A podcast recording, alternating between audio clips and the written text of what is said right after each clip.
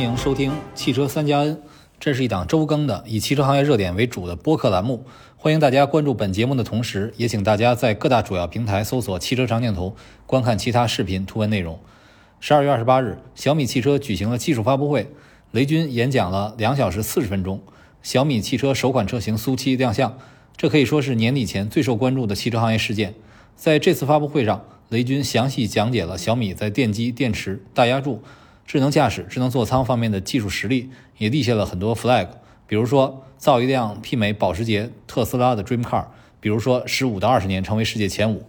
雷军也曾说过，小米汽车首战即决战。那么，小米这场发布会表现是否符合预期？小米首款车型苏七的实力如何？小米汽车的发展前景怎样？在发布会结束之后，环球汽车第一时间邀请了三位专家一起讨论。本期节目的嘉宾包括知名数字经济学者刘兴亮、Autolab 创始人赵毅、财经杂志高级研究员、财经十一人汽车编辑尹璐。主持人是环球汽车总编辑苏雨农和环球汽车副总编辑张坤。以下是本期节目内容。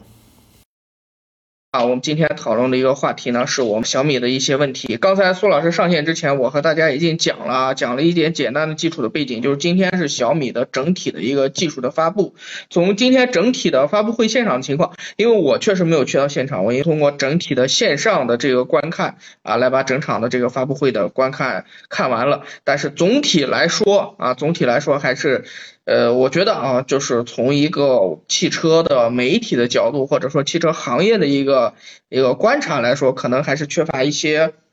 爆点，有趣的爆点啊！甚至我也刚才写在一篇文章里，我也说了，雷军同志呃有一点点法治的这种这种这种这种缺位啊，因为他在直播当中说了一句话，说这个在国内的流媒体后视镜啊还不算太普及，哈，还没有法规的这种支持，但实际上从今年的七月一号开始啊，流媒体后视镜在国内的整个的市场上已经全面的放开了啊，所以说这件事情也是一个呃一个槽点吧。但是从这只是我举了一个例子，更多的情况下，我们是看到，其实，在当前的这么一种市场的环境下，市场的这么一种趋势下，关于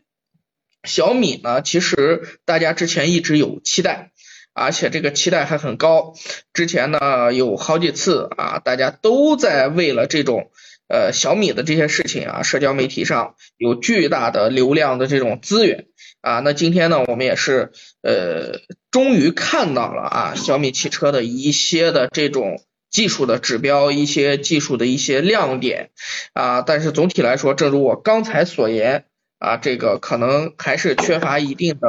爆点啊，缺乏一定的这个这个这个让人更加眼前一亮的遥遥领先。啊，这是可能是一个我自己认为的我的一点感触啊，但是总体来说呢，就像我刚才所说的，小米汽车整体来说还是在社交媒体上具有非常强的一龙的话题啊，有些人甚至把它定义为说这是造车新势力最后一龙的这个呃闯入围城啊，最后的决赛圈啊，反正你怎么理解都可以啊，最后一批企业了。就是在小米之后，应该再不会诞生任何的这种造车的这种新企业了，因为这个大家已经玩不转这个这个这个生态，玩不转这一系列这些造车了。所以说啊，雷军同志也自己说过，就是我刚才在直播开始，苏老师还没上线的时候就说说小米汽车是首战即决战啊。那么小米的首战，那么今天我们看整个的技术发布会，那究竟是如何？首战的水平如何？啊，决战能不能称之为和现在的一些？行业内的其他企业来说，能不能称之为一种决战的时刻啊？这个能否赶上当前的智能汽车的红利的一个末班车啊？又如何在这个当前的智能汽车的全面的普及生态的产业链当中，拿到自己的那个市场的份额，自己的那个舆论的关注度啊？这些都是我们去打一个问号，然后也是我们今天需要解答的。所以说呢，今天我们呢，首先呢一个环节呢。我们后面是有三位的嘉宾，但是我想首先的一个环节呢，还是请今天去到小米汽车发布会现场的啊苏雨农苏老师来，首先和大家整体介绍一下整场发布会的一个情况，以及他所观察到的小米这一次的技术发布的一些亮点，一些呃和原先的汽车发布会不一样的点。苏老师，现在话筒交给您。好，呃，我觉得我先不忙着发表观点啊，我先把情况大概介绍一下，因为毕竟今天下午呢，这个发布会是今天下午进行的，呃，这个会呢，总共进行了大概两个小时四十分钟啊，全程从头到尾没有主持人，直接雷军就上，以雷军出场开始，以雷军讲完话结束啊，呃，他真的也是非常辛苦，中间呢有有一个小小的尿点啊，那个他可能稍微下去喝口水，呃，我看他其实也不断的在看表，显然呢也是在把握这个长达。嗯，一百六十多分钟的一场发布会的一个呃时间，当然了，作为一个大老板来讲啊，一下一口气讲一一百六十分钟，可以说是非常的辛苦。但对于雷军来讲，应该也不是第一次了啊。他那个上次呃一千零三天之前啊发布这个这个事儿的时候，其实也是一场这个重磅的演讲来来进行的。所以这个东西呢，其实啊并不这个超越呃大家的这个期待啊，因为他肯定是要讲的，而且他真的想表达的东西太多了，因为。呃，其实从呃自从宣布造车到现在为止，这三年多的时间来，他三年多的时间以来，他一直也在不断的发表一些这个啊和希望和米粉也好，消费者也好共情的这个东西，表现他一种决心，表现他一种对造车的呃渴望，这是第一个。第二个呢，我们看这呃一百六十多分钟的演讲，大概呃我觉得应该分成上下两部分吧啊，第一部分呢是讲技术。啊，讲技术的时候呢，其实又讲了这个主要的几点啊，包括呃电机啊、电池啊、这个大压铸、呃智能驾驶啊，以及这个呃智能座舱啊，讲了这几个呃他认为的核心的技术环节。那这些技术环节呢，显然他我我觉得他可能是有一种嗯怎么说呢，需要啊告诉行业、告诉消费者，我们不是一个玩票的。啊，我们这个做了很多的储备，我们从底层研发，我们从最关键的技术开始，我们做了大量的技术攻关啊，这是上半场。那下半场呢？其实呢，他对这个车做了一个预发布啊，预发布是怎么个概念？其实我真的没没理解，因为他之前已经说过了啊，这个我们的车啊，今天我们的发布会是讲技术不讲车，但实际上有点实验还是讲了，忍不住，因为也必须讲，不讲不行嘛，啊？不讲的话。实际上，你上半场讲的很多技术就是跟车息息相关的。你在这个过程中也展示了很多车车的一些呃实拍图也好啊，视频呃也好，展示你的关键技术能力。所以其实离不开这个车。所以呢，其实对这个车从设计到功能、配置、性能啊呃等等方面，还是做了一个呃比较全面的介绍。但这个全这个介绍介绍到底怎么样，这是我们一会儿评价的。内容，但实际上这个过程中呢，其实也花了大概一个多小时的时间。那其实我们也可以说，呃，有些期待啊，就是说你到时候，呃，在真正新车发布会的时候，你还要讲什么？还是说今天收了一些东西，有些有些宝贝没有拿出来啊，要等着等到呃几个月后的发布会去去讲，这个可能还是一个呃悬念。呃，当然了，这款车呢。我们其实之前很多报道的口径啊，视频交流都说叫 S U 七，实际上它这个官方说法叫苏七啊，就其实把这个 S U 拼一下，这个我也很高兴啊，因为我姓苏啊，他姓苏，是吧？还是 我差点听成苏二七，哥们儿呢？这个这个这个我能以这个方式跟小米啊产生点产生点观点啊，这个心有戚戚焉，可以说哈，叫苏七，而且呢，它这个车呢是定位于这个叫。C 级高性能生态科技轿车啊，大家可以记住啊，这其实它跟它的后续的对它的特点的阐述和分析啊，也是有直接的关系的啊。它这个车呢，应该是过几个月之后啊，过几个月之后才能正式发布。这个据他来说呢，目前呢，他们还在做一些啊这个极限的极限的测试啊，以保证这个车上市的时候万无一失。这里面我其实也有很印象很深刻的一点啊，就是呃雷军。虽然说今天没有呃去再重复说首战即决战这个口号，但是他说了，我们这个车投入了一百多个亿啊，我们不容有失，我们绝不能出问题。所以这里面也体现了他们其实小米上上下下对这个事儿呢是非常非常的这个紧张的哈。那这个我就先简单介绍一下啊，对这个发布会的一个观感和这个整个发布会的一个大致的呃节奏。那一会儿呢，我们会请上我们的。呃，三位啊，这个专家和媒体人啊，他们呢其实可以从不同的角度对这个小米这个苏七啊，以及小米汽车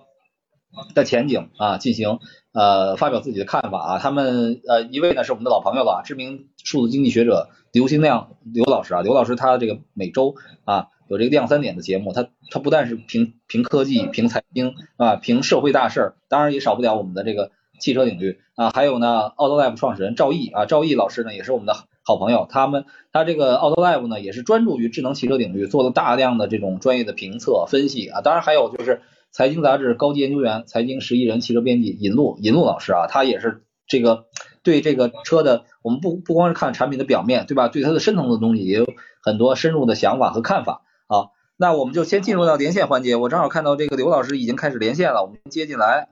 刘老师您好啊，欢迎欢迎我们的哎，老师好，赵总好，哎，欢迎欢迎欢迎我们的知名数字经济学者刘兴亮老师啊，这个来加入到我们的。呃，连线中来，刘老师，今天您是在现场还是在通过通过视频的形式看那个小米的发布会的呀？啊，因为我今天下午还有别的活动，我是通过视频看，但没有看完整。哦，是这个时间确实有点有点长啊，这看完了也也需要，确实要占很多的这个时间。那呃，我想那个我们就直接进入主题吧。那个我也想这个请您这个谈一谈啊，就是如果您用亮三点，您的王牌 IP 来评价这个小米汽车，您会怎么评价呢？嗯，这个上来就让我亮三点啊，那我就给就给这个小米汽车来亮个三点啊。我这个三点呢，不是第一点、第二点、第三点，我叫左一点、右一点、下一点啊。我来先说这个左一点，呃，首先呢，这个呃小米汽车呢，给我的第一印象呢，就是哎它的准备很充分，而且他们的内部。这个期望值也很高啊，包括我们今天这个主题啊，首战及决决战啊，所以说呢啊，他们做了很多的这种，这个他输不起了啊，这个确实，呃，因为他进来的就本来就比较晚，这个时候进来呢，他更要做好准备，而且呢，围绕这场发布会呢，他们也是花尽了心思啊，你包括昨天这个呃。在微博里致敬有章啊，那几个新能源汽车都挨个艾特了一遍，反正搞得很热闹。你包括今天这个一一开始我就感觉，哎，这个因为我我对我对雷总还是很熟悉嘛，感觉今天这个妆化的都很特别啊，感觉这这应该是我感觉他有史以来画的这个最浓或者说最精致的一个妆了啊，说明他们是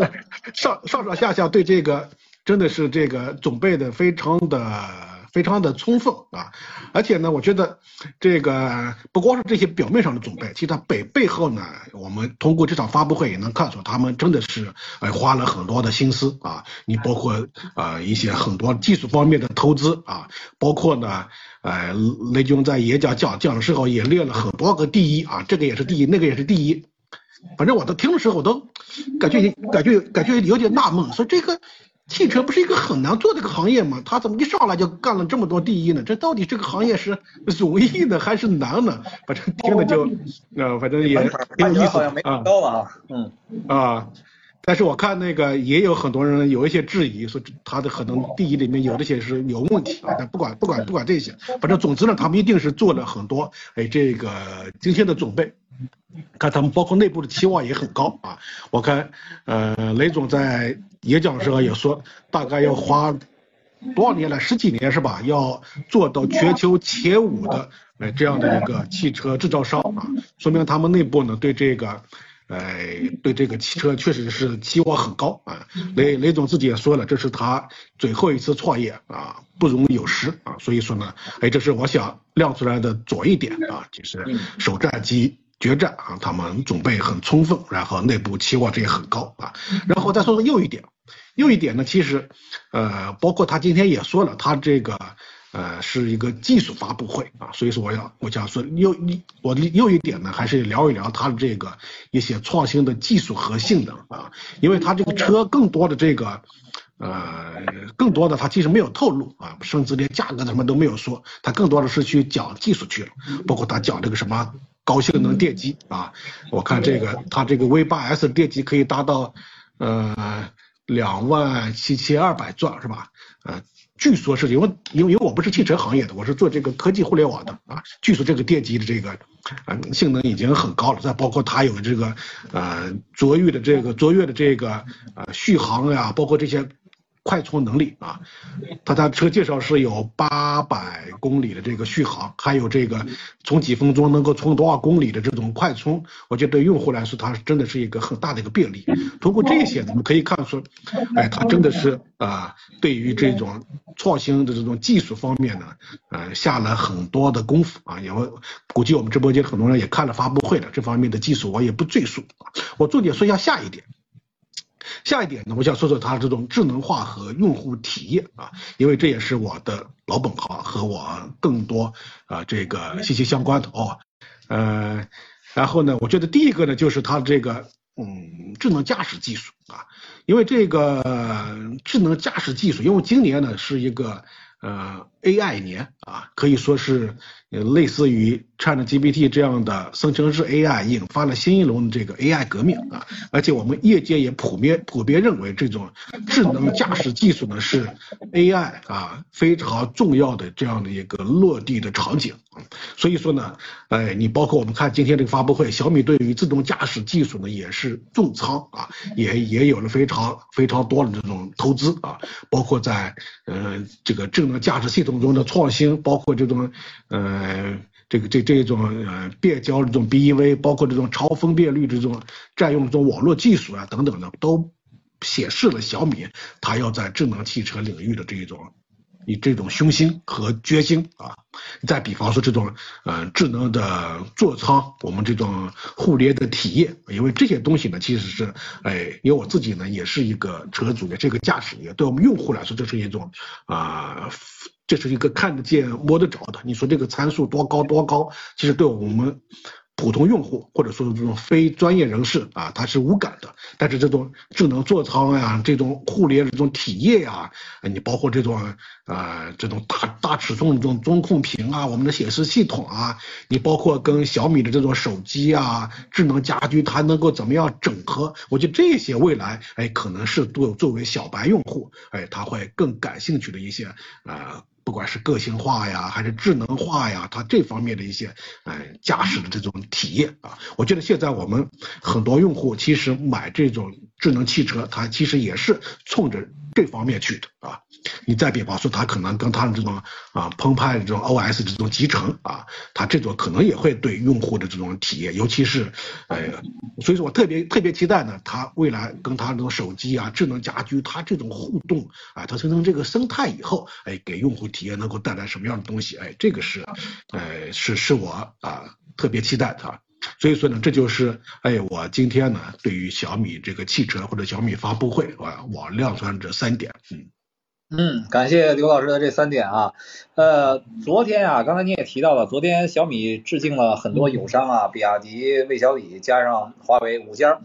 但是有一家没有被致敬的，是吉利啊，吉利的这个吉利控股的高级副总裁啊，这个杨他表示说啊，我们也敞开胸扉欢迎新玩家，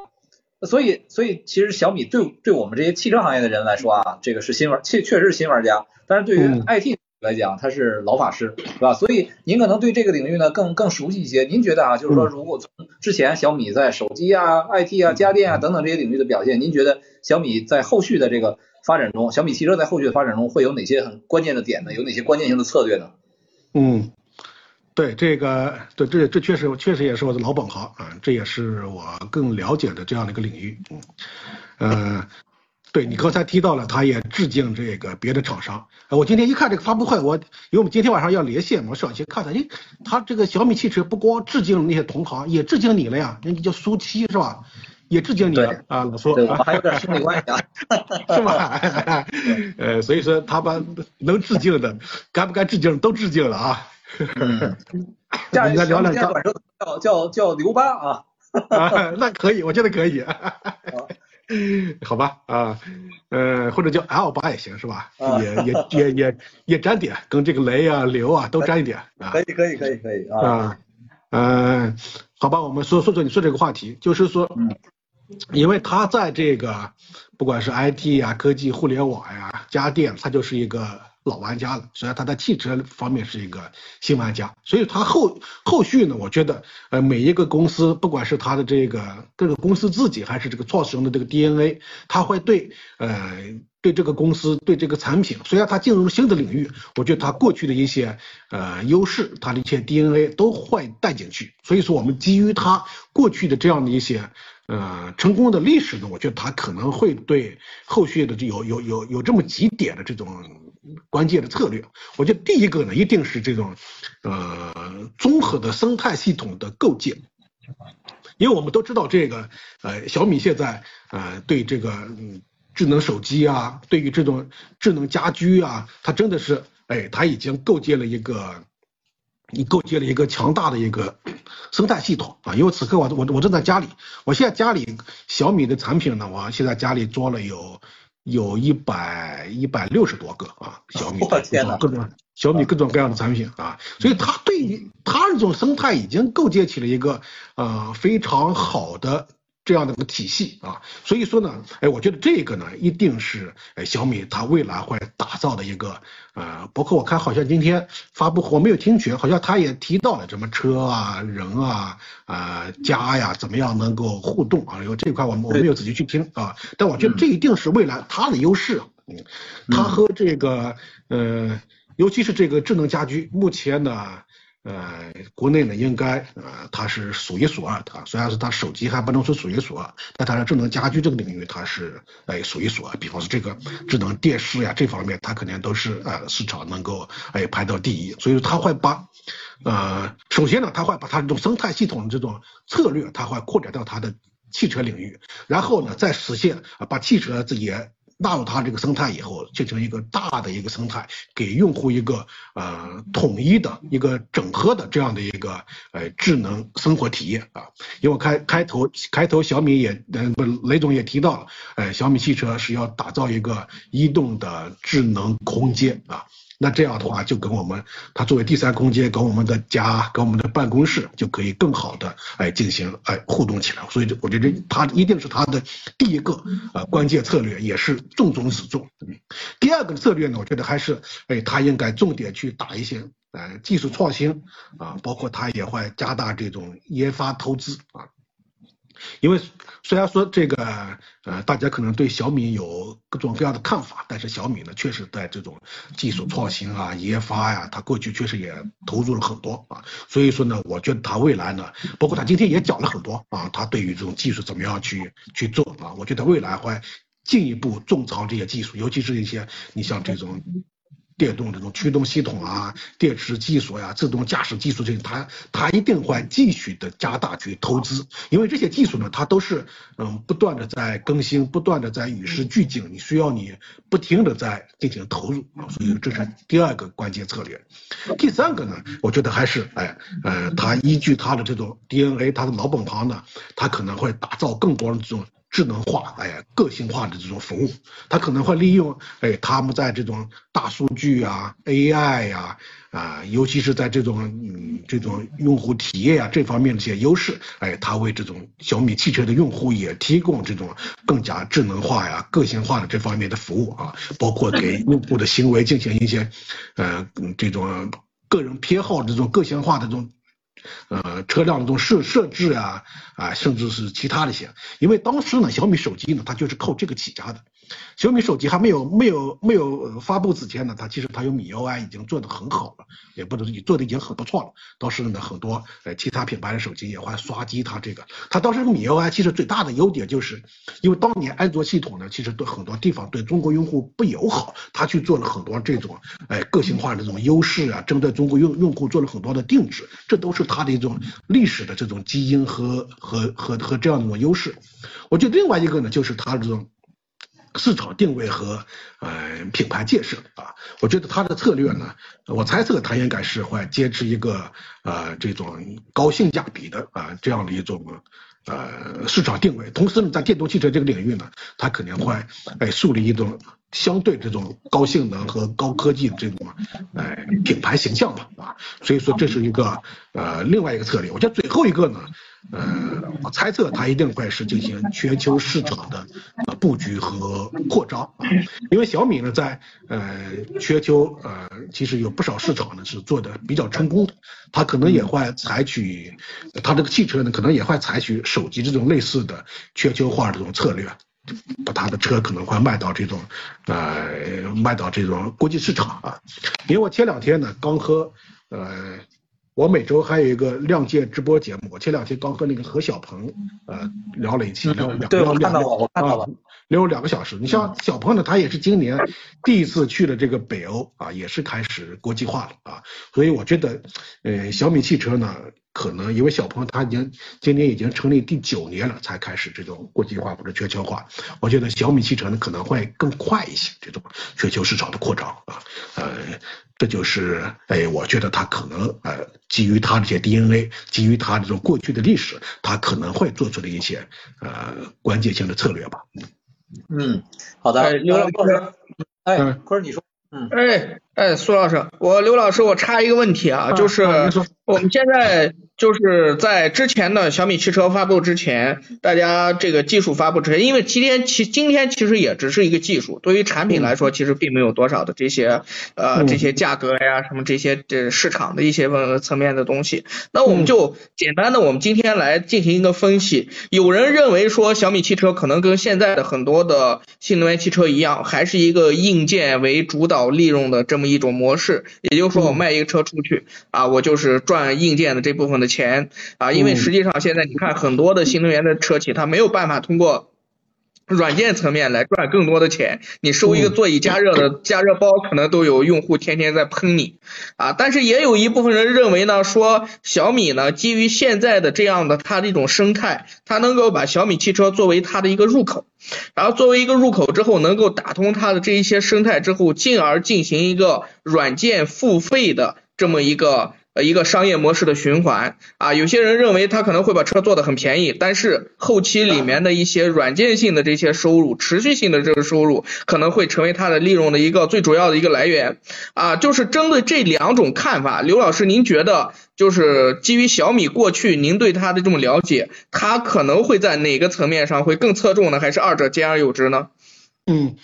哦，我觉得这是一个好问题。这个呃，我觉得。小米呢，依据依照它这种特点或者它这种优势，它未来呢一定也会几步走啊。呃，当然呢，它它前期的这种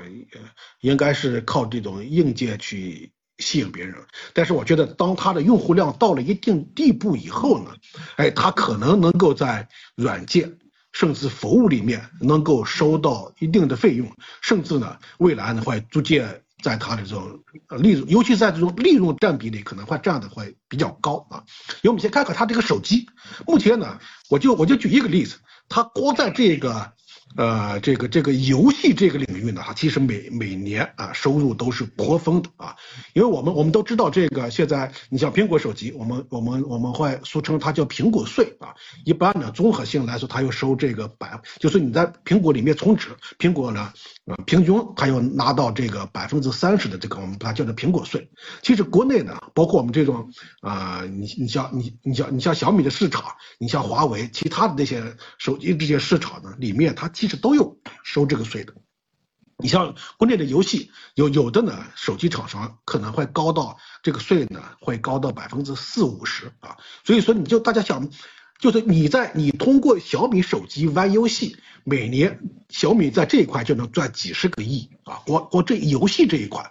所以这就是你可以理解为啊，这这已经是一个。很大的一个利润，而且你想嘛，这个对对于他来说，其实是成本比较低的一个事儿啊，在这个里面就能就能够赚这么多钱。我觉得呢，呃，汽车呢一定也会有更多这样的玩法啊，因为我前两天呢正好碰到呃某一某一家某一家这个政府部部门的参加过某某一个政府部门的一个研讨会，他们就是讨论这个。哎，说现在呃这些车机啊，就是不是新能源汽车里面，它那个车机上面没有没有装一些我们这种呃主流新闻这些 app，甚至连电台也听不到啊。他感觉讨讨论这个东西啊。说为什么呢？哎，因为那个呃这些新能源汽车呢，你要给它。这个这个面板上装一个 AMP 呢，他要向你收费啊，尤其是像我们一些呃国家级的一些这些新闻媒体，他可能向别人收钱收惯了，我我要去你那，你还给我收费，所以很多就就没有安啊，导致大家在这个车上呢，可能就收这个呢，收听这个电台可能就不太方便。我举这个例子就是说，你你在你买买的买的这辆车，我们现在车前面呢。尤其是新能源汽车都会有一个大的面板，那个面板里面有没有装什么？其实你装进去的每一个，这个都要给这家车要交纳一定的费用啊。当然是通过你这种你的这种你这种市场占有率啊，可能不不太一样啊。所以这个要基于你有了一个良好的用户基础以后，你就会有了更多的这种议价能力。简单的说就是你给一个车上装一个你这个 AMP，它就会像像这家。这家公司，哎，不管你是一一个媒体还是一个互联网企业，它就收取一定的费用。所以我觉得未来呢，当然包括我们，你看像这特特斯拉现在就是，它可能对一些软件啊，它也需要另外去收费啊，它可能会有不同的这种模块、不同的配置。你要你要安装安装这个软件，它可能是一个一个一个单独的价格，你也不可以不安。所以说，不管是软件也好，服务也好，哎，我觉得未来呢，它可能会成为呃更好的一种收费来源。我们可以看看。对比一下这个特斯拉跟这个比亚迪，其实呢，呃，比亚迪在这种销售收入，在这种利润其实都不错。那为什么它这种市盈率，哎，跟？特斯拉没有没办法比呢，这就是因为哎，很多投资人他更看好哎特斯拉可能未来在这些方面哎，在这种 AI 呀、软件呀、服务啊这些方面的能力，尤其是它未来的这种潜在的盈利能力。所以说呢，你看哎特斯拉的它这个呃这个这个这个市盈率就会比呃这个这个嗯这个这个比亚迪就会就就就会就会高不少。我应该是嗯比亚迪好像是十几还是二十几。反正这特特斯拉应该是大几十啊，具体数字记不清，反正是一个几几倍的这样的一个数量。所以说呢，哎，我觉得小米呢，未来呢，它一定也会非常重视这个软件和服务这一块的这种。当然，这个要基于它的市面上有很多车，它基于一个量基基本的一个量啊。我觉得这个量怎么也得到了一年，呃，一年得十万以上，我觉得才可能会有更好的在这种软件服务方面啊收费或者是这种议价能力。嗯。嗯，好的。那刘老师，那个最后还是想请您简单评价一下，就是说，因为我们看啊，小小米它依靠它的软件也好，生态也好，IT 产品的影响力，它可能最大的竞在汽车行业最大的这个竞争对手，应该还是还是华为吧？我您您是不是认同这个观点？就是您怎么看小米、华为未来在汽车领域的一个竞争力呢？嗯，呃，首先呢，我觉得，呃，在手机市场呢，小米和华为竞争很激烈，他们是一个呃是一个竞争对手，但我觉得就在这个阶段，小米跟华为呢，呃不是竞争对手，呃不是或者在汽车领域不是竞争对手。为什么这么说呢？因为这个市场还太小，它不像手机，它已经是一个非常成熟的市场，甚至它是一个走下坡路这样的一个市场，所以这个时候呢，一一定就是不是你死就是我活啊。我我一定要从手别人手里去抢这个饭碗，但是目前呢，在这种新能源汽车或者说我们它叫做智能，我更喜欢叫它智能汽车啊。我们在智能汽车这个领域呢，其实呢，哎，这个市场才刚刚开始。为什么说小米我们会致敬那么一些，哎，你像魏小李啊、华为啊、比亚迪呢？哎，那说明小米并没有把它看成竞争对手，它是看成是，哎，我们来共同来把这个蛋糕来做大。啊，所以说，甚至是我们我们我们共同去抢那个油车的市场份额，类似于这样的啊。因为现在呢，呃，它其实呢，我们这种电车啊、智能车，它还在一个起步的阶段。所以说，我觉得，哎，包括这个，呃，他们跟另外几家，目前呢，我觉得还不是一个特别大的这样的一个竞争对手啊。嗯，再再回到你看他这个问题，他们的竞争力，当然是从小米和华为来说呢，他们还是各有各的。哎，竞争力啊，我觉我们先说小米啊，小米呢，我觉得呃，它的竞争力有这么几个方面。第一个呢，就是我刚才反复提到它这个生态系统这个整合啊，我觉得它这个生态，尤其是在这个智能家居方面的生态，它是做的最好的啊，比这个华为做的也好啊，而且呢，它确实现在用户量啊。通过销售额什么的，哎，它也是做的最大的啊。所以它这种竞争力呢，我觉得就在于这个哎生态的这种哎整合。因为我们我们今天其实用对于用户来说，我们玩。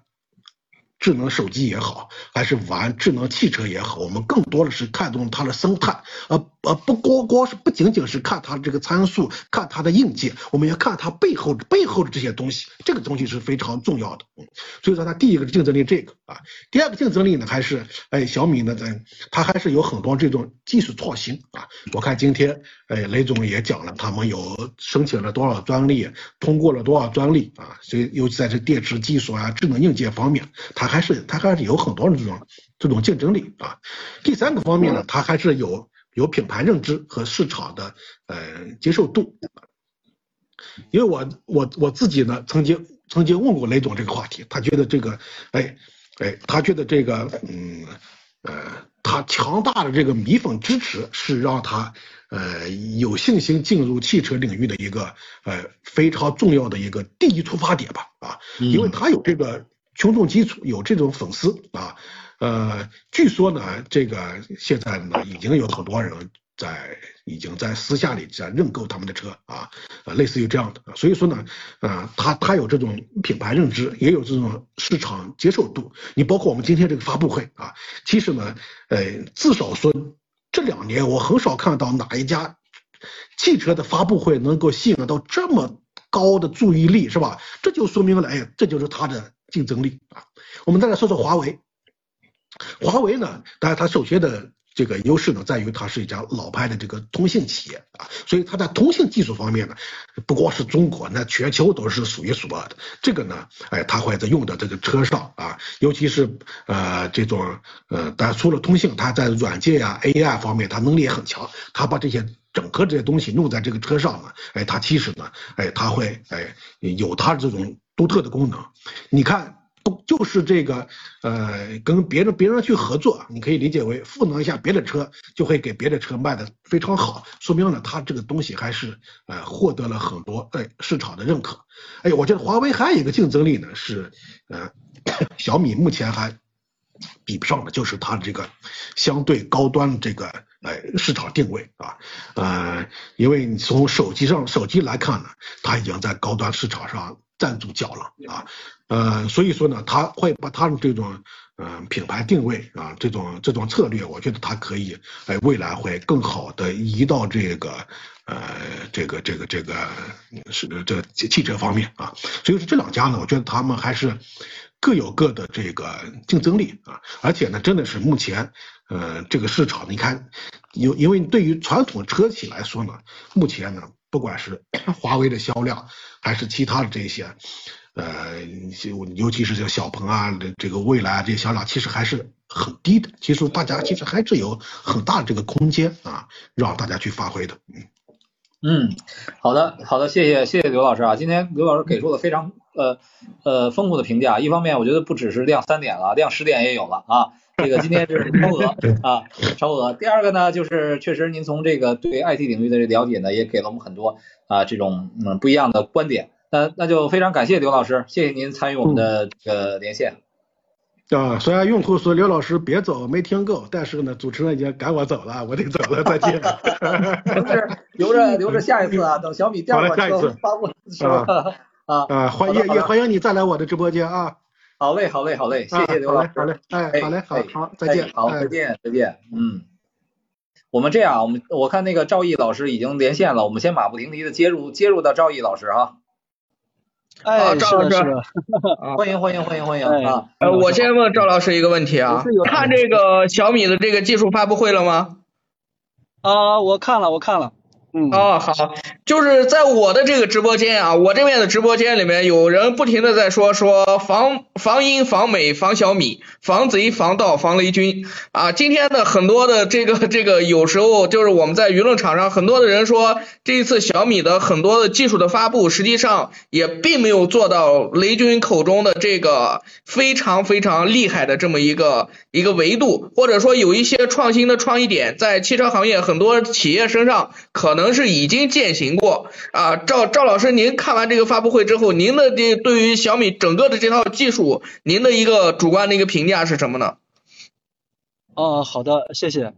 嗯，我的一个评价，嗯，其实也是觉得小米通过这样的一个发布会吧，然后把它在各个方向上面，然后拉到了现在的技术的一个主流的水平。啊，比方说这个八二九五啊，这个应该是二零二四年整个座舱芯片的一个主主流配置啊，呃，包括比方说之前的银河 E 八呀，极越的零幺啊，极客的零零七呀，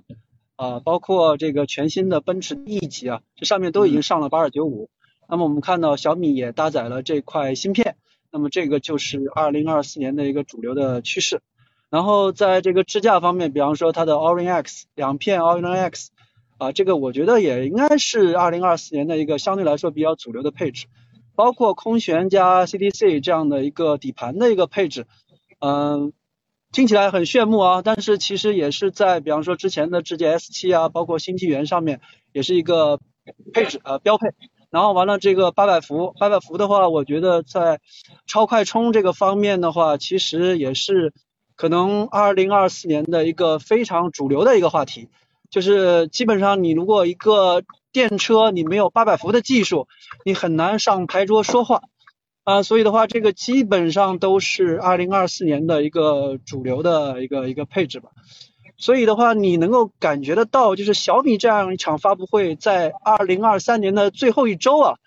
呃可以说是一个对二零二三年的技术方面的一个总结。嗯，就是所有的能打的呃技术，二零二三年涌现出来的，小米把它做了一个荟萃。那么这些这些主流技术都会在速七上配。同时的话呢，也是对二零二四年的主流市场的一个预言，就是二零二四年我绝对不会落伍。那么在技术方面的话，我们做了非常非常多的储备啊，主流的技术我都会在速七上面搭载啊，是这样的一个意义吧。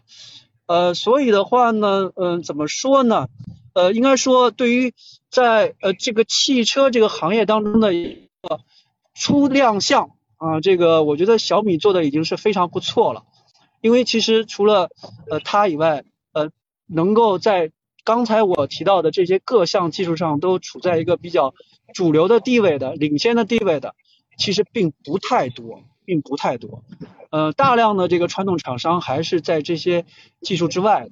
啊，他们都要通过二零二四年整个一年的努力来去接近这些技术的。呃，所以的话，我觉得其实是不容易啊，第一款车就可以把这个各个方向上面的这个点都已经踩好了。嗯。但是呢，又回到刚才这个主持人提到的，就是说确实没有特别多的亮眼的核心技术，就是这种独家的。特别核心的这种根技术啊，并没有在这样一场发布会上有所体现。我们看到的更多的还是供应商的技术，或者说产业链上面相对来说，接下来会比较成熟的技术，比方说像八二九五。那什么样的技术算是比较核心的技术呢？比方说之前未来 New Day 上发布的像他们神机啊，这个一千 TOPS 的智驾芯片啊，这个就是我觉得。是非常非常核心的一个技术，那么这样的技术的话，我们在这样一个发布会上面还并没有看到，可能也是因为我们对小米汽车之前的这样的一个呃期待是非常非常多的吧，嗯，但是不管怎么说，嗯，包括雷总在手机领域啊这么多年啊，其实还是围绕着骁龙来去构建自己的生生态吧，啊，也并没有说在芯片这个方向上面嗯特别去突破。当然了，小米其实意识到这个问题，手机这一块的话也特别想去突破像核心芯片哎这样的一个技术壁垒啊，那呃这个代表着可能未来的一个方向啊，这个可以去继续的这再去尝试再去努力。嗯，好的，呃那那个赵毅老师，我我还想问问啊，就是其实刚才那个。刘清亮老师也提到了，就是小米在生态这方面确实比较强啊。就是实际上我们看汽车行业里面能够搞生态的企业并不是太多啊。就除了刚才你说的，包括像八百伏啊、智驾这些核心技术之外，搞生态的其实我觉得可能更少啊，可能现在来看，比如华为啊、小米啊，包括啊吉利通过魅族啊，在这个极客、领克这些品牌上的一些一些落地啊，可能是有的。这方面你它的未来这个生态的价值会不会成为一个，就是说和和一些所谓的传统企业也好，和这个合资企业相好更高的一个门槛，更高的一个台阶呢？你是怎么看它这个生态的价值的？啊，我觉得毫无疑问，就是生态的价值会是越来越去呃彰显了，越来越去彰显。嗯，刚才其实刘金亮老师也提到了，比方说小米在智能家居方面的一些能力啊等等，将来会和我们的呃这个小米的汽车来去形成一定的互动啊。我觉得这个从长远来看，这样的生态是具备赋能的能力的。但是在短期来看的话，我觉得其实还是这辆这台车到底战力如何，这个可能是决定短期的二零二四年战局的一个关键。所以今天在雷总呃发布会上也提到，就是说，哎，我们这车不会卖九点九万啊，然后呃说了一会儿又说，哎，我们这车也绝对不会是十四点九万啊。他为什么这么纠结于这个价格啊？为什么要去？不断的去跟大家强调这个市场对我的这个价格预期，其实也是面对现在整个汽车市场非常非常卷的这样的一个情况。那么在这样的一个情况之下的话，其实很多这个品牌也被裹挟在其中了。也不是说你这个生态的能力有多强，你就可以置身事外啊。你你你是小小米也好，也是华为也好，可能也都要。某种程度上的去参与到这场很卷的这个竞争态势当中来啊，嗯，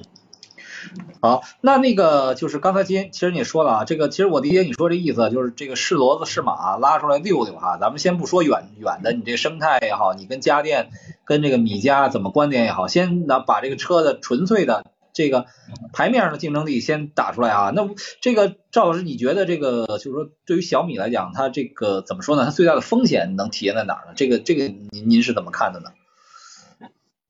嗯，最大的风险，嗯，其实我觉得现在可能大家最关心的其实也就是价格了。那么能够看得到的配置，现在基本上也就在这里了。呃，嗯，我觉得对于一个新的品牌来说，呃，米粉这么强大的基础，我觉得是小米能够在未来的这么呃复杂的红海的这样的一个战局当中，能够呃立足的一个非常关键的东西吧。其实之前的话，我跟小米这边的话，比方说像胡真南院长啊等等，都会有很多很多的这种交流吧。呃，其实小米的话还是非常立足于根技术的一些研究的。比方说今天发布会可能也没有提到，比方说在材料方面，呃，小米是下了非常大的功夫的。呃，可能关于那个扭转刚度。包括它的电机的这种材料，今天是介绍了一点点啊。对，他也说了我相信合金啊，说了它那个合金的情况，那个其实应该也是跟那个材料学有有一些关系。硅钢的那个情况，对，嗯，呃，但是我觉得这些接下来可能还会有更多的这样的介绍，比方说它整个的制造体系的能力，今天也介绍的比较少。比方说它北京工厂的一个能力啊，但是我相信接下来几个月之后的咱们正式的发布会，可能这些能力都会去。呃，路书啊，呃，我觉得，嗯，现在它最大的挑战怎么说呢？嗯，呃，来自于怎么，嗯，整个的这样的一个环境吧，整个的这样的一个环境，因为我觉得中国的这个竞争态势实在是太白热化。其实大家也知道，在小米发布之前，嗯，极客零零七刚刚发布，然后发布的这个价格也是极具竞争力的啊。大家知道，从二十点九九万就开始了。那么在这样的一个领域的话，其实不管是华为的智界 S 七，包括新纪元，包括小米，包括嗯很多车吧，接下来都是在这样的一个呃区间里面来去竞争。那么这样的竞争态势的话，我觉得是前所未有的，前所未有。嗯。呃，包括像合合资品牌。其实，嗯，大众今年 ID 七其实也是战力不俗啊。其实我觉得我体验过这个产品力也很好。嗯。那么在这种情况之下的话，呃，我觉得呃小米面对这种嗯这种这种态势，其实我觉得这是它最大的不确定性。是。对，赵老师，您您说的这点非常对啊，其实就是呃，零三年底、零四年初这几款最具有竞争力、话题性、关注度的这个产品拿出来，确实是对明年的这个智能汽车领域的发展是有一个非常强的导向，就是一标杆，就是你连这些东西，甭管昨天的极客零零七也好，还是今天这个小米也好，还是下下一周这个呃银河 E 八也好，他们拿出来这东西，你要拿不出来，你就别别别说了啊，你就没什么可说的了啊。对，而且那几款产品，苏老师提到的也是非常非常有特色的，就是都是有很有亮点。嗯是，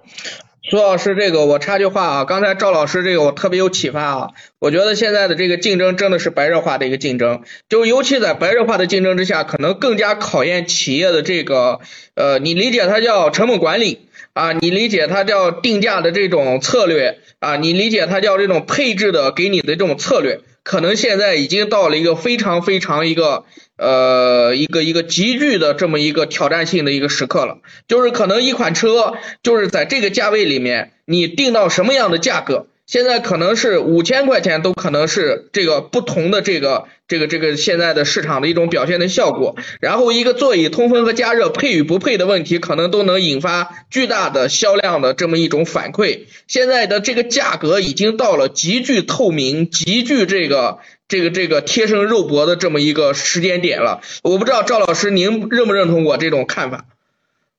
啊，我是非常非常认同你这个看法的。现在就是一个。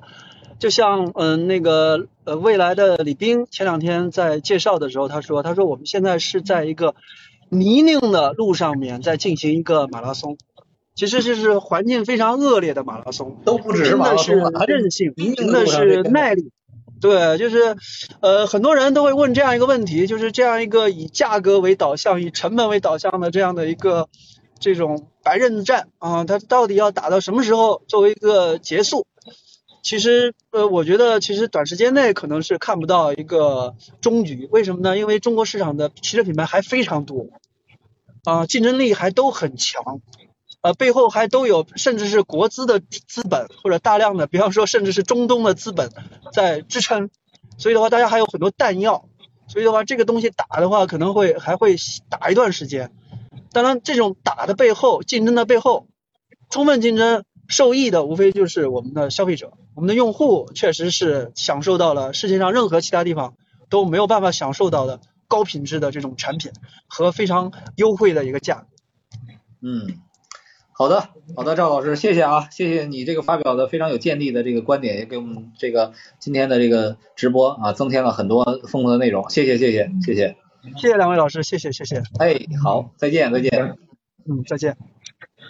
我我觉得这个赵老师啊，这个给我们这个非常大的一个启发啊，就是现在这个这个市场啊，其实真的是一个贴身肉搏的市场。如果在这个市场里面，就我们反过头来讲，今天如果小米全部这样的一种技术，就是这个我们讲的这个，可能是供应商的技术的这种整合，供应商技术的这种研发，那它这个整体的成本的这种控制的能力，可能就是一个非常大的一个瓶颈了。它跟过去的这个。呃，殷老师好，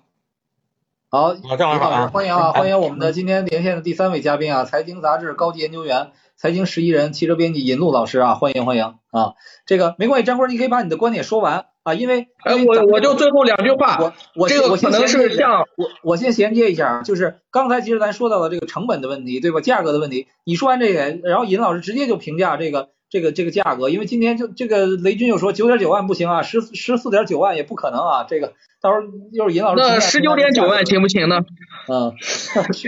就是就是就是就是我觉得啊，这个成本的这个控制啊，可能成为未来关键的一个一个因素。就是像比亚迪这样，或者说像其他的传统的主机厂，在这个。原材料在这个整体供应链上可能有优势的这些企业，在现在这样一个维度上，可能会更有一点那么的竞争力。但是反过头来讲，这个可能还有一个技术降维打击的这个问题啊。我我就最后补充这两句话。嗯，好，那那个尹尹老师，你发表发表看法，就是你谈谈对这个价格的理解吧。刚才提到的这个成本其实是第一个很关键的因素，就正好就今天下午发布会呢，我也是看的直播，是因为今天中午从刚从杭州飞回来嘛，昨天去的零零七的发布会，然后在零零七的发布会结束之后啊，我在跟极客的人聊的时候啊，他们说了这样一句话，然后这句话呢，恰巧之前曾经好几家电池企业的人也都跟我说过。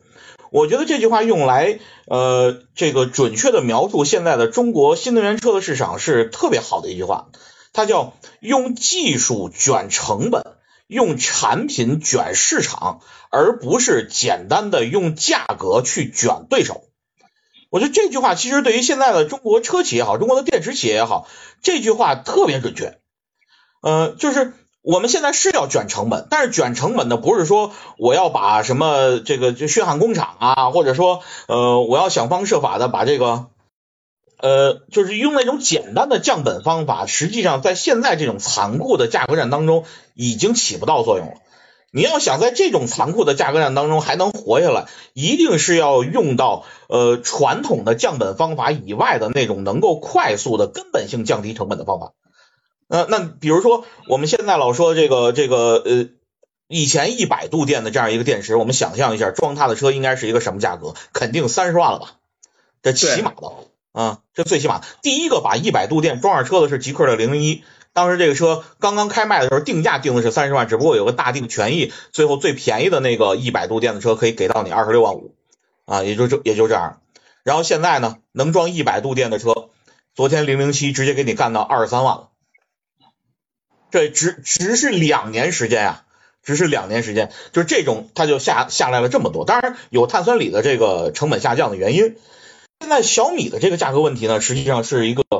我觉得是他这次开发布会，而且在发布会上，雷军自己本人一定要扯着脖子喊求九万九千九，不可能啊，十四万九千九也不可能，这是一个最关键的问题，就是他一定要做好价格预期的管理。我今天下午在写稿的时候，正好翻出了三年前他那场发布会之后我写稿的那篇稿子，那篇稿子里正好翻出了一个他当时在发布会之后，雷军自己在微博上做了一个对于小米汽车。呃，价格预期的一个投票，当时在那个投票里呢，呃，大概嗯，当时参与投票的人不太多啊，不到两万人，呃，基本上呃，在十五万呃到二十万这个区间再往下，就二十万朝下吧，一下已经占到了百分之七十，在二十万以上的总共加起来只有呃三千人，就是在两万人里头只有三千人。你所以你就知道，就是在当时大家对小米的这个价格预期就摆在这儿，呃，然后再加上最近这段呢，也毫不讳言，肯定是有小米汽车的竞争对手在价格预期管理上给他在上眼样啊，所以呃，在过去的这么一两周时间里头，实际上小米汽车从它的这个谍照开始曝光，然后工信部的这个呃证件照开始曝光，从那个阶段开始。小米汽车的价格预期管理基本上就是一个崩了的状态，呃，动不动就弄一个就是就是你十四万，就像你说十四万九千九做个朋友，都是这种，嗯，然后现在我看到的这个发布会上讲的这些东西，实际上是在玩命的拔高它的价格预期，啊，按照他现在装的这堆东西，光这个 BOM 成本都得二十万朝上，啊，这还只是说材料成本，你要再把研发成本。啊，就像他说的，一个一百度电的宁德的这个麒麟电池成本就是十几万，啊，再加上其他东西，归了包堆一算，那肯定像他用的那个电机，那电机呢，呃，他说什么两万一千转是现在量产最高，但是这有点有点水分，因为华为诶这个星纪元 ES 的那个和智界 S 七的那个电机就是两万两千转，啊，然后呢。跟小米的这个电机同出联电和汇川的这个现在智己 LS 六上用的那台电机，呃，标称也是两万一，但是刘涛私下说过，那个就是这智己的那个呃 CEO，他他说过，就是这个电机实际上是可以跑到两万二，也就是现在在这个市场上两万转以上的这个电机，你是两万两万六不两万零六百还是两万一还是两万，其实没没大差啊，都一样，嗯。这个量产车做到两万以上的呃以上的这个转速，就是大家嗯嗯最高转速差十公里有啥差别？你基本没啥差别，嗯，就所以这个东西呢就不用去纠结那个第一了。但是这个东西成本很高。啊，所以你就算吧，它这三店所有这些成本加起来，它现在在发布会上着重讲了这台车，BOM 成本二十万朝上，再算上研发、营销这些成本都算上，它的真实的成本估计就得二十呃二十小几万吧。因为小米它是一个大公司，这个摊营销成本和研发成本的这个摊销项比较多，所以它摊到这个汽车上的这些成本可以相对低一点啊，大概加个两三万块钱也就够了。呃，那你这么着来算的话，它这最低最低的价格再加上一个百分之十几二十的一个毛利，当然它一开始可以说不要毛利，那也得是一个奔着二十五万去的价格。不过呢，这事儿有一个有一环儿是在哪儿呢？就是发布会上有一个只闪过几秒钟的，就是雷军说我们有一个那个低配版啊，那个低配版我我当时特意把就是就是刚才嘛就写稿子嘛，我特意把那个低配版的那那一帧画面我给掏出来，然后放大了去看了一眼，这个低配版啊四百伏架构，没有八百，对对，然后七十五度的磷酸铁铁锂电池就是浮底给的啊，七十三点六，七十三点六，对对啊，然后然后呃你要说就这个配置，它要真给你卷到一头，不是不可能，因为你对标一下啊。银河 E 八的低配就是四百伏啊，它就能十八万八千八预售啊。你同样一个尺寸都是五三二是吧？然后你现在也是一个这个四百伏，然后七十多度电，你未尝不做不到一开头吗？不十八万八千八，你十九万九千九呗，是吧？所以你说这个这个拉高了一个价格预期，同时那儿还埋着一个低配。现在的这个小米的这台车，从尺寸上，从它的各种配置上，毫无疑问对的就是现在市面上这些五三二的大型轿车嘛。啊，智界 S 七、星纪元 ES，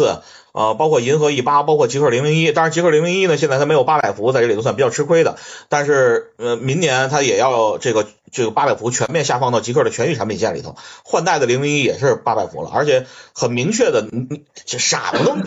想 出来，换换代的换装八百伏的零零一，就是等着这个小米汽车上市的时候，这个从上头准备准备准备压它的一台车嘛。现在零零七在底下追着它，零零一在上头压，是很典型的一个产品策划啊，就是产产产就是产品规划的这么一个策略。所以你说，在所有这些车的价格都摆在那儿了，星纪元 ES 也是一个二十多万的车，已经干到九百公里以上的续航了啊！你现在就算再怎么说，你这八百公里续航四驱，其他所有的技术参数你夸出天去，你的天花板不可能超过三十万。再加上小米以及此前就是你的这个品牌给你带来的这种价格预期的管理，你可能你这价格预期还得再往下走，保期就得给你定在二十五了啊。那这种价格预期管理对于小米来讲很难受，非常难受。特别是你现在已经出牌了，一月五号银河 E 八怎么出牌？银河 E 八摆明了就是现在所有的这些已经发布的车型里头，嗯，它的价格很有可能是最具有竞争力的。嗯，因为它也是 SEA 浩瀚架构，四百伏、八百伏双平台，跟你现在小小米的这个产品线的规划严丝合缝，对的整整齐齐的。啊，嗯，它到时候十八万八千八是预售价格，上的时候再给你往下减一万，嗯，你说你怎么办？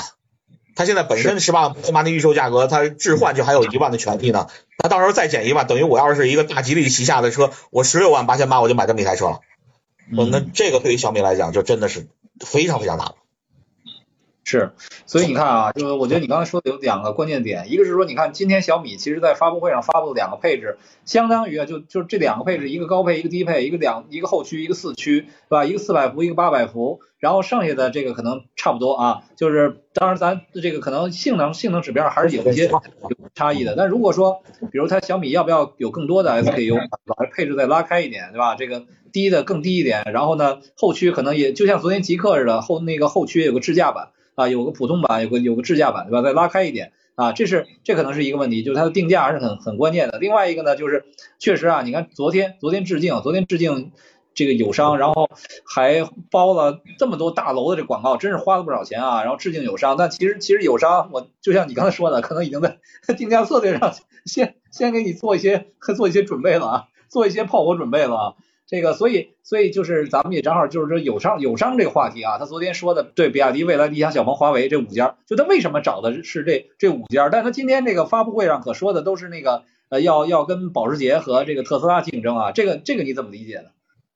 哦，我觉得魏小李其实很好理解，因为他把魏小李当做他的同类。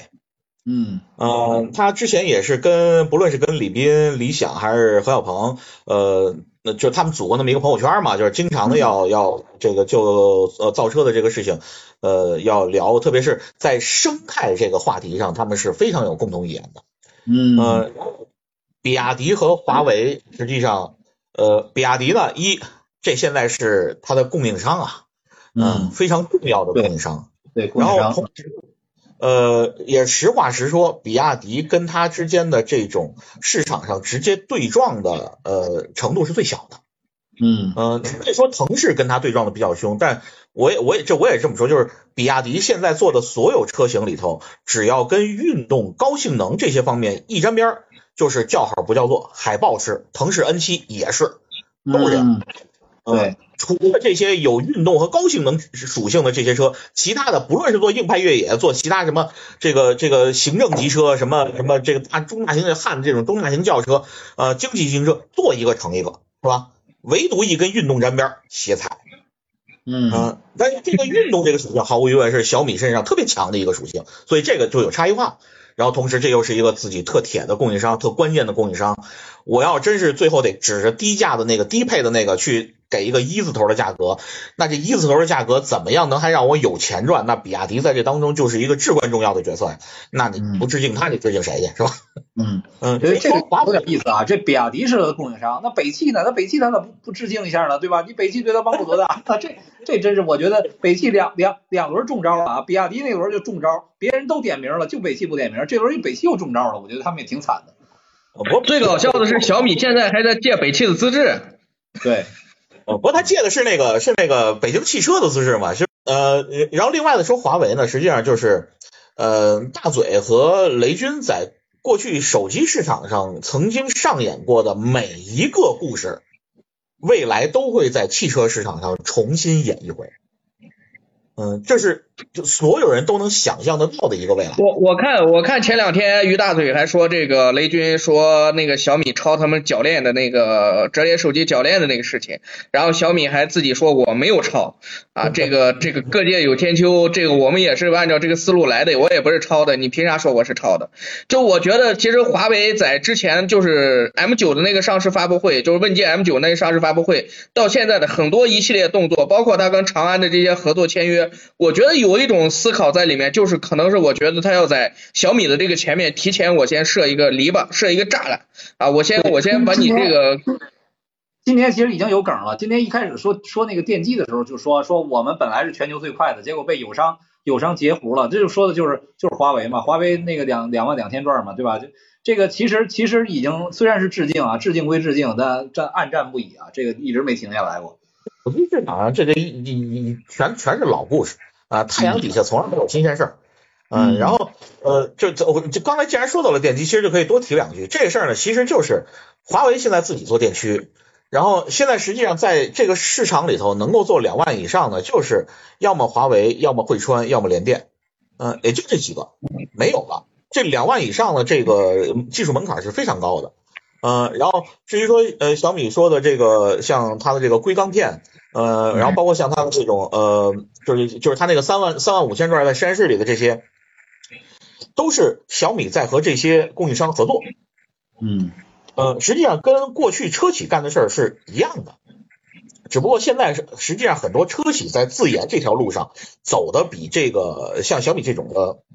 呃手机厂商。嗯，他说的很多，但是呢，做的可能还不如现在有些车企。我现在有些车企电芯都自己干了，你看 是不是？电芯、智驾芯片，就像刚才赵老师说的，那智驾芯片全都自己干了。嗯，因为新能源就是纯电车，它的架构只要做好，呃，一开始的这个基础打好架子，它整车的零部件的数量急剧减少。呃，真的是有车企有这个可能和能力，把这整台车所有的关键技术部件全都自己干了。以前燃油车时代，这绝对不可能啊！三万多个零部件，你关键零部件一万多个，你说你全都自己干，绝对不可能。但是新能源车时代，这事儿变了。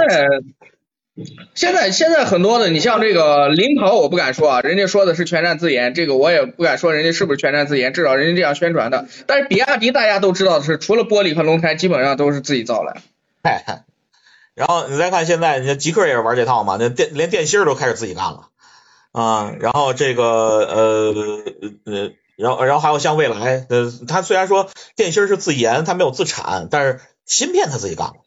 嗯，当它是自己设计的，生产肯定还得拿出去嘛，毕竟五纳米的五纳米的芯片嘛，所以就是在这个自研、自造、自产这些方面，实际上过去我们曾经认为，在这些自研方面啊，这些这些从互联网来的这些企业，它可能在这方面的意识会更强。嗯，因为他过去在在在他自己所做的那个领域，不论是自研芯片啊，还是呃这个这个自己研究什么，包括像材料，过去手机的那个各种各样材料，他屏幕什么这些都会找这种关呃关键的核心供应商跟他一起去自研，他要往里投很多东西，都都都是跟苹果学的嘛啊，苹果去呃。苹果去买设备给给他自己的供应商，然后去提升他供应商的制造水平和制造能力，就这都是一一以贯之继承下来的。但是现在发现，哎，到了汽车市场了，发现这旁边的车厂比我还卷啊！人家都不是说买设备给供应商，是直接自己就把供应商的活全干了。嗯，然后嗯，这么着一卷，而而且这个东西呢，由于它零件少，嗯，它的规模优势一旦起来了，你像极客自己说嘛，它的金砖电池可以把成本降百分之十四点八。我们算一下，一一个电池包现在动辄就是几万块钱的成本，百分之十四点八是意味着啥？一下一万多块钱报幕成本没了，我一下少了一万多块钱成本，我定价的时候我不可着劲儿的往下往下砍，然后那那你这个时候这就是什么？我用技术把成本卷下去了，然后我再降价，你可就不能说我是恶意价格竞争了，我有这本事降，你没这本事降，那不怪我啊，我不是这个是嗯。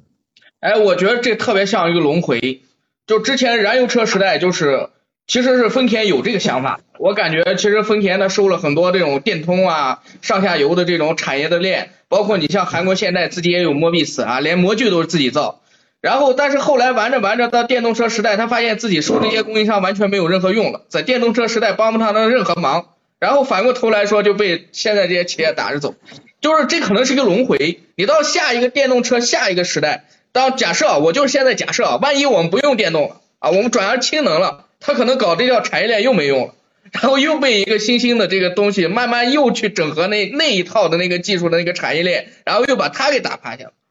就这是这是这种革命性的技术进展一定会带来的影响。嗯，我前两天还还跟朋友在讨论的时候说，中国的新能源车为什么在这一次的发展当中如此的出位，这么快就上来了？我们得感谢这些合资车企。是这些合资车企当年在来中国的时候，把除了发动机、变速箱，呃和制动啊，就是这三个核心的东西，他们没有全部拿到中国来，剩下这个汽车上的所有的零部件的制造能力全部都移植到中国，而且不光是制造能力、研发能力啊、设计能力全部都挪到中国了。啊，所以中国现在像你像严峰是吧？呃，就这种这个世界 top 嗯 top 二十的这种这种汽车零部件供应商，那他就是除了发动机、变速箱之外，剩下的全部都能供应啊啊！结果到了这个电动车时代，发现哎，好像就你没有给我的那些能力，现在我用不着了。对，所以很快就是这两块拼图在中国一下就拼起来了。嗯，老外那边现在缺电池啊，缺电机。嗯，电机可能差不多吧，但是你看那个真正现在转速最高的电机全都在中国的这些供应商手里。嗯，你像这个欧洲现在，你说这个 Taycan 用的是一万六的啊，然后这个呃宝马用的那也是一万六和一万九的，就是它的转速真的拼不过中国人。嗯，电机重点。哎，说到这儿，说到这儿我就有一个疑问啊，这个这个这个按理来说，这个电机这个东西，其实国外的有一些这种跨界的一些玩家，他其实能够把电机做得很好，那个。可能在功率上确实是很小，但是转速上，我觉得你像戴森那个三年之前都是那个吹风机都一万多转，什么十一万转还是什么东西，但是为什么在大功率的这个高转速电机这个上面，他们就没有这个这个这个这个这个领先的技术优势？这个我觉得中国企业还是很有意思的。它的它的质量一上去了之后，因为它它大电机它的转子的质量都上去了，它一高速旋转起来，它的惯性就会大很多。嗯，然后呃，在这方面呢，实际上国外并不是造不出来，技术上可以，但他们的问题是造出来忒贵，太贵了。嗯，在如何把一个东西便宜的，呃，工业化大规模的造出来，呃，在这方面，对中国人有优势，中国的企业有巨大优势。啊，所以在在电机和电池这两个特别需要快速上规模的、快速降成本的啊，这这块拼图在中国拼起来了啊，然后我们就看到了中国的电动车真的是，就明年可能就就就就该往往国外卷了，是是，首先第一个就先卷东南亚。嗯，这个这个东西我觉得，啊，就是现在啊，这个当然不是我们今天聊天的一个主题啊，但是我还是想跟直播间的分享一下啊，就是现在针对整车出口这个事情啊，我觉得我们还是要保持一定的冷静。啊，哪一个哪一个国家哪一个市场说让你去你去把钱你去把车卖出去啊，你在中国生产把车卖到人家国家你把钱拿回来，哪一个国家也不允许。啊，当年的中国 WTO 的时候也是我们的这个汽车合资比例顶住不放呀，就因为我们不能允许外国企业来把这个直接拿走呀，所以所以说所以说。针对整车出口这个事情啊，我们还是要，我觉得还是要有冷冷冷静和客观啊，不能被这个数据所迷惑啊。这个这个，我这是一个题外话，这今天主题主直播的题外话。呃，出口的事儿，咱下次可以专门聊一期啊。就我还有一个问题想问那个尹路老师啊，最后一个问题就是说，这个一开始啊，张坤就说他可能是在这一个阶段，智能汽车这一个阶段最后一个入场的这个玩家了啊，但是之前。可能这个小米，它它就是它这个准备过程还没有进入高潮的时候，咱们可能都觉得小米这个时机已经有点有点晚了，已经被别人落下了。这个你怎么看？你觉得小米这个现在这个时机晚不晚？小米的这个时机，实际上它真的最应该感谢的是大模型的爆发。大模型的爆发的这个时间节点，让小米获得了一个呃前头所有的竞争者呃它的竞争力被归零了。就是在智能驾驶这方面，包括像智能座舱的很多新的功能的这些引入上，由于大模型的这种呃应用，呃，智能驾驶和智能座舱变得跟在有大模型之前完全不是一个东西了。啊，那由于大模型进来的这个时间节点和小米在这个这个就是智能驾驶啊这些智能能力的这些这些研发投入上，哎，基本上贴到一起去了，这就导致我钱都没花冤枉钱啊。啊，这雷军今天在发布会上也明确的说了嘛，呃，说这个我虽然作为后来者，那我这个有这个呃，就缺了点东西，但是我后来的我用的所有东西都是最新的呀，而恰恰这次这个最新的并不是一个小打小闹的升级，它是一个代际升级，那这个代际升级就会一秒钟就把前头那些呃先来的那些人的先发优势基本上全抹平了。啊，所以说这这一下它的这个智能，特别是它的智能驾驶。啊，那今天说的这这套这个呃高精度 BEV，我觉得这这就是一个在呃过去的这些智能驾驶的技术研发上压根就不敢想的一件事，嗯，但是现在呃不但想了，还把它给做了，嗯，这也是为什么说就是我我们看到就是零零七发布，因为正好跟它贴一天嘛，零零七也演示了在那个机械停车库停车。啊，然后它这也演示了在机械停车库停停车。啊，我们就会发现，所有的这些现在基于 BEV 加 Transformer 加这个呃，就是就是就是模型的这些这这一套自动驾驶的发展方向，大家都是一样的，那大家都归到了一条路上，那现在拼的就是研发的投入强度了，嗯，拼研发强度，拼你的研发人员，拼你过去已有的这些呃在大模型上的积累，那这些方面，小米没有任何一个是。短板，我只能说，他他不能说他都特别有优势，但最起码他没有一个是短的。嗯，那你在智能上一下子就把这块给挣了。那至于说机械呀、什么车身啊这些，实话实说，在中国这么一个汽车供应链如此完善的市场，你又是一个这么有钱的企业，是吧？现金这个现金及现金等价物三百多个亿。啊，然后呢，这个资金储备，我刚才刚查了一下，三呃，二零二三年三季度，它的资金储备，港股的那个财报里头八百多个亿，是吧？手里攥着这么大笔的钱，而且这还是在二零二三年的三季度，它有了呃两百九十四亿的投资，就是向外扔钱，是两百九十四亿的投资现金流的流出，那他手里还有这么多钱呢？那我不知道他这两百九十四亿有多少是投给了汽车。啊，我因为从那个我觉得啊，有一个有一个这个优势呀，我觉得是，其实刚才这个殷老师给我一个特别大的启发，我觉得小米、华为还有现在的一些一些新兴的造车势力和微小李还不太一样，我觉得他们在这种。就是马斯克说的那种第一性，或者是他认为重要的那个事情上的研发的效率，这个是特别高的。就是过去你看为什么说国有企业不行呢？国有企业一投入啊，你说搞一个车几十个亿、几十个亿夸夸扔进去，结果出来之后大家都不买啊，一点亮点都没有。但是但是你会发现，他们现在这种新兴，像小米啊、像华为呀这些东西，他们会有时候会把这些。他会扔到自己薄弱的地方，自己觉得这个地方最应该是我这个车卖点那个地方，快速通过效率叠加起来，然后就是研发的是特别有效率的。这是我觉得他们这些企业和传统的这些过去的一些企业最容最大的一个差别在这，我是这我是有这么一种看法。就他们的投就是他们的研发的投入强度，呃，是过去的这些老的企业完全不可不可比拟的。就是一，他首先得真有钱；第二，就是他真的敢投啊，就是兜里既得有，还得有这胆儿啊，就这两个它同时存在，那就没跑了啊。然后包括像呃呃，极客用两年时间把自研的整套这个智能驾驶给跑出来。那和之前零零零一那个时代的如此无比拉胯的智能驾驶的研发进度，那不可同日而语啊！啊，那为啥零零一的时候靠以靠以色列人是吧？然后后来干脆把以色列人全甩了，陈奇拉着拉着班子，然后这个基于基于英伟达的 Orin，然后自研，然后两年时间干出来。嗯，所以就是就是这个，一个是中国真的有这些工程师，好多人觉得软件是特别靠天才，什么想一行代码就咔嚓所有都解决了，不是。软件是你特别靠蓝领了，就是你写一千万行代码是一一码事儿，你写一亿行代码是一码事儿，你要真堆出三亿行代码，你啥软件都堆出来了。嗯，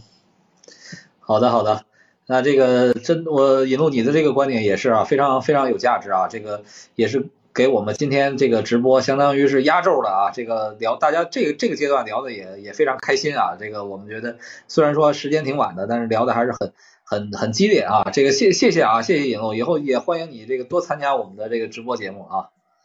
苏苏老师随时有事随时招呼。好嘞，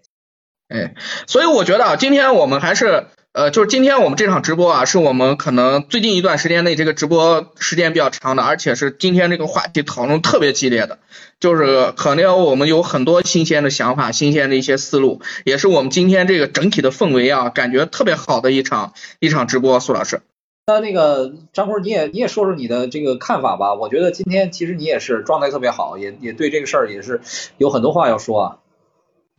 我觉得啊，第一个层面啊，今天这场发布会啊，大家一定要看清楚，就是雷军啊，或者说小米汽车今天这场发布会到底是要干什么？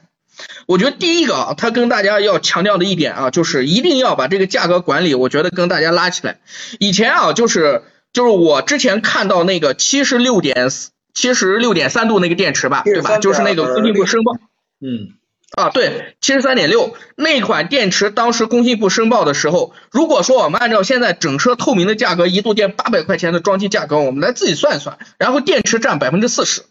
我就当时觉得，我觉得小米这个车可能会定到呃十七以下，可能有可能是这样，但今天呢，就整个的这个发布会下来。他说非常厉害啊，余承东说遥遥领先，然后雷军说非常厉害啊。总之，我觉得他在这个发布会上面一直跟大家强调的就是我这个车是值的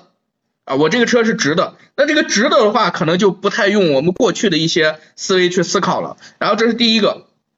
第二个呢，我觉得是现在小米这一波上来之后，虽然没有价格，但是把整个的这个这个这个，我觉得叫这个。呃，你叫它叫 B 加级，或者叫什么？这个像极氪零零七，像新纪元 ES 这么一个级别的车的一个价格，我觉得就打得非常非常透明了。尽管它现在还没有出价格。今天我们看啊，今天最难受的，昨天极氪零零七上市之后，其实很多人在社交媒体上都在点这个。呃，点这个小米啊，说小米的价格到底是多少，对吧？你现在小米的价格如果超过极氪零零一现在的这个价格，我觉得啊，这个这个市场的这个会非常非常的难受。然后第二个特别，我觉得是新纪元 ES 啊，这个车特别可惜，就是现在这个大家去对比一下这个参数，对比一下这些这个这个价格的这个配置，你会发现，当极氪零零七以上，然后像小米 SU 现在的。苏七的这样的一种配置的这个东西，然后一上的话，新纪元 ES 发现现在的这个竞争的这个态势非常非常的难受啊，这个我觉得我觉得非常非常遗憾。其实那个车我还挺喜欢的，但是问题是现在它的这个价格啊，我觉得是有点有点很大的一个问题的。然后最后就是今年我觉得还有一个车啊，虽然没有上市，但是大家。这个前期拉的预期也非常的高，是这个智己的 L 六这个车，就那个 L S 六那个 SUV 拍扁了的那个那个轿车，其实它也是同一个级别的，就是今年也会上八百伏。然后整体的今天极氪零零七，昨天晚上实际上给了大家一个价值的标杆，就这个价值标杆在这儿，小米或者说将来上市的 L 六，现在就是朝这个标杆去的话，就会有一个很大的一个。一一个一个一个价格这个优势，一个价格的这个这个这个，你叫它理解为叫天花板啊，还有什么叫什么都可以，但是就会非常非常的难受。总而言之啊，我觉得这个今天啊，就是我们虽然是在说小米啊，今天小米汽车的这个技术这之后，我们虽然是在就着小米说小米，但实际上我们应该联系近段年底近段时间以来这些所有的这些车，你会发现就是我刚才强调那个观点，价格非常非常非常透明，非常非常的内卷，就现在的这个价格已经不是说给你一个非常非常高的这么一个。厂商的利润空间的一个时候了，那这反过头来说，就给了小米很大的一个压力，自己的这个成本和利润究竟怎么控制？今天啊，就是我觉得我前期我们跟刘老师在探讨的时候，跟赵老师在探讨的时候，我们其实一直在聚焦一个问题，就是成本管理的这个问题。成本管理呢，现在有一个很大的一个问题，就是现在小米如果按照它今天的这个。这一套的这个技术发布的话，实际上它自己生产的这些东西其实并不多，它更多的是联合供应商在做，自己也投了一点钱，然后供应商的产供应商的产线、供应商的这个技术和他自己的这个研发的技术的一种加成，这个成本会不会比自己研发的可能要高那么一点点？包括现在最大头的电池也是比亚迪和宁德时代的，自己没有去搞电池，那这个。这个将来的这个成本，在如果说大家都来举阻击你的这个时候，谁来？他怎么去把这个成本降下来？就是我请大家关注的啊，就是第一个，极氪零零七已经从这个这个范围内把这个价格给锁了一遍。呃，五号五号的那个银河的 E 八同样是这个级别的啊，对，银河 E 八银河的 E 八同样是这个级别的，它肯定会把价格再往下定。那现在就是我觉得这个价格区间内留给小米这个空间越来越小，然后最重要的是现在米有多少这个小米的米粉会为这款车而买单？我可千万的用户一个多亿呢，嗯，对，一个多亿，但是有对这一个多亿里面有多少人是为这款车而疯狂的，为这款车而这个真正能够下单的？我特别担心雷军今天别把这场技术发布会搞成屌丝发布会了。这个东西我觉得是很很有问，就是可能会我比较担心的这些这些问题。啊，这个苏老师，嗯，呃，今天也挺晚的，我我还是这个发表我呃有三个观点吧，就是首先哈，我觉得不管怎么说啊，就是说呃小米有这么样的一个投入啊，呃做这样的一个产品，雷军展现了这么样的一个决心，其实还是值得尊敬的啊，这个因为咱们中国汽车这个你要想引领这个世界的。变革引领世界的先进的方向，那你自己卷起来，那也是应该的啊，对消费者也是得利的，对吧？这个我觉得，而且又是一个汽车行业转型的一个很好的探索，这个这这这些我是值，我觉得是值得鼓励的，这是一个前提。那后面来讲，第一个就是呃，其实你看这次啊，雷军或者小米汽车搞了一个所谓的致敬啊，昨天是致敬了呃五位啊，这个比亚迪、魏小李加上华为五家，然后。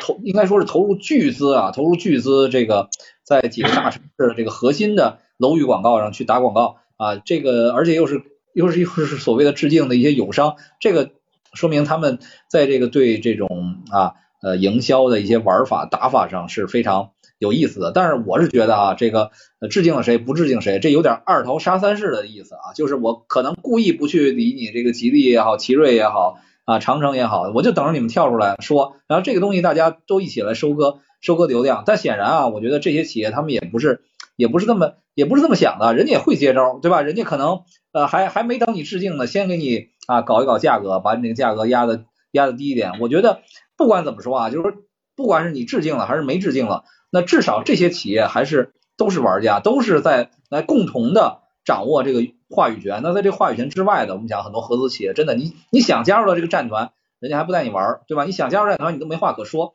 所以这个有可能就是啊，智能汽车啊这个发展的这样的一个啊这个现状，对于很多老牌的传统企业来讲，就是一个非常严酷的现实。所以我第二点就是说，二零二三年底为什么这么多款车？二零二四年初为什么这么这么多款车？这样小米它就是一个标尺啊，这几个车。或者说这个年底年初它就是一个分水岭，对吧？它就告诉我们说，二零二三年这个终局，那二三二二零二四年是个开局，这个开局有可能比终局还要狠，竞争会越来越激烈。你如果达不到这些什么啊八百伏啊，什么我几百 TOPS 的算力啊，八二九五啊，什么嗯两秒三秒俱乐部啊啊，你要达不到这些，你可能连话语权，你别说话语权，连竞争力都没有，对吧？所以未来的智能汽车这个领域的竞争会越来越激烈，这是我要说的第二点。第三点就是说，嗯，实际上我们今天在小米这个发布会结束，可能几个小时啊，五点呃四点半四点半结束的，呃五个小时五个小时之后，我们聊得很很开心，很激烈，但实际上我们还是要冷静下来想，就是说，呃雷军讲了两个半小时，讲的这些东西面面俱到啊，但是这些东西啊到底体现了什么？其实我们可以说啊，这个小米是一款不错的车，是一款在智能领域牌桌上能上桌的达标的车，但是到目前为止可能还缺乏特别核心的、特别让人一一下子就觉得哎太牛逼了，这个这个差异化的竞争力还没有说，也可能啊过几个月，我觉得这过几个月的时间可能呃需要一些测试，还需要一些营销的准备、渠道的准备、各方面的建设等等等等等等啊，可能还需要几个月的时间。那在几个月之后，小米汽车真正拿出来了，呃，真正苏七真正上市了。它的价格如何？它的竞争力如何？还有什么没说？我觉得可能小米还有很多，比如说啊，这个它的渠道布局它还没有说啊，它的这种服务体系它跟还没有说。我在这个补能方面，对吧？我有八百伏了，我补能方面有有什么样的一些布局啊，也没有说。那可能是不是还有某些核心技术还需要啊，再再更深入的去去包装或者说去完善？我觉得这个都是值得值得期待的。所以不管怎么说啊，就是就是也可能在。今天这个发布会啊，两个小时四十分钟的慷慨激昂的演讲的背后，我们可能冷静一点看啊，还缺一些东西，还并不是完全让人感到惊喜。但是呢，呃，我们也也是期待着，无论是呃下周的银河 E 八也好，还是小米苏七真正的公布价格也好，我觉得啊，能给我们对智能汽车的理解和认识带来进一步的这种丰富，更多的。呃，更多的见识啊，更多的这种呃激烈的竞争，新的玩法，我觉得我们都是非常非常期待的。所以呢，我们还是说，我们应该说啊，是抱着一种嗯，怎么说呢？呃，一种积极的心态去看这个车，并不是说今天小米一发布，我们就要给它一棍子打死，说这车哎不行啊，没特点等等，不是这个意思啊，肯定还是要抱着一个呃学习和观察这样的一个心态啊，去希望它有真正的东西能够给中国汽车带来不一样的呃竞争力。啊，我我就我就说这些。那我们这样，我们今天的这个直播就就就到这儿吧。今天也是创造了咱们一个时间的记录，聊了一个半小时，大家也很很辛苦。然后我们我们继续。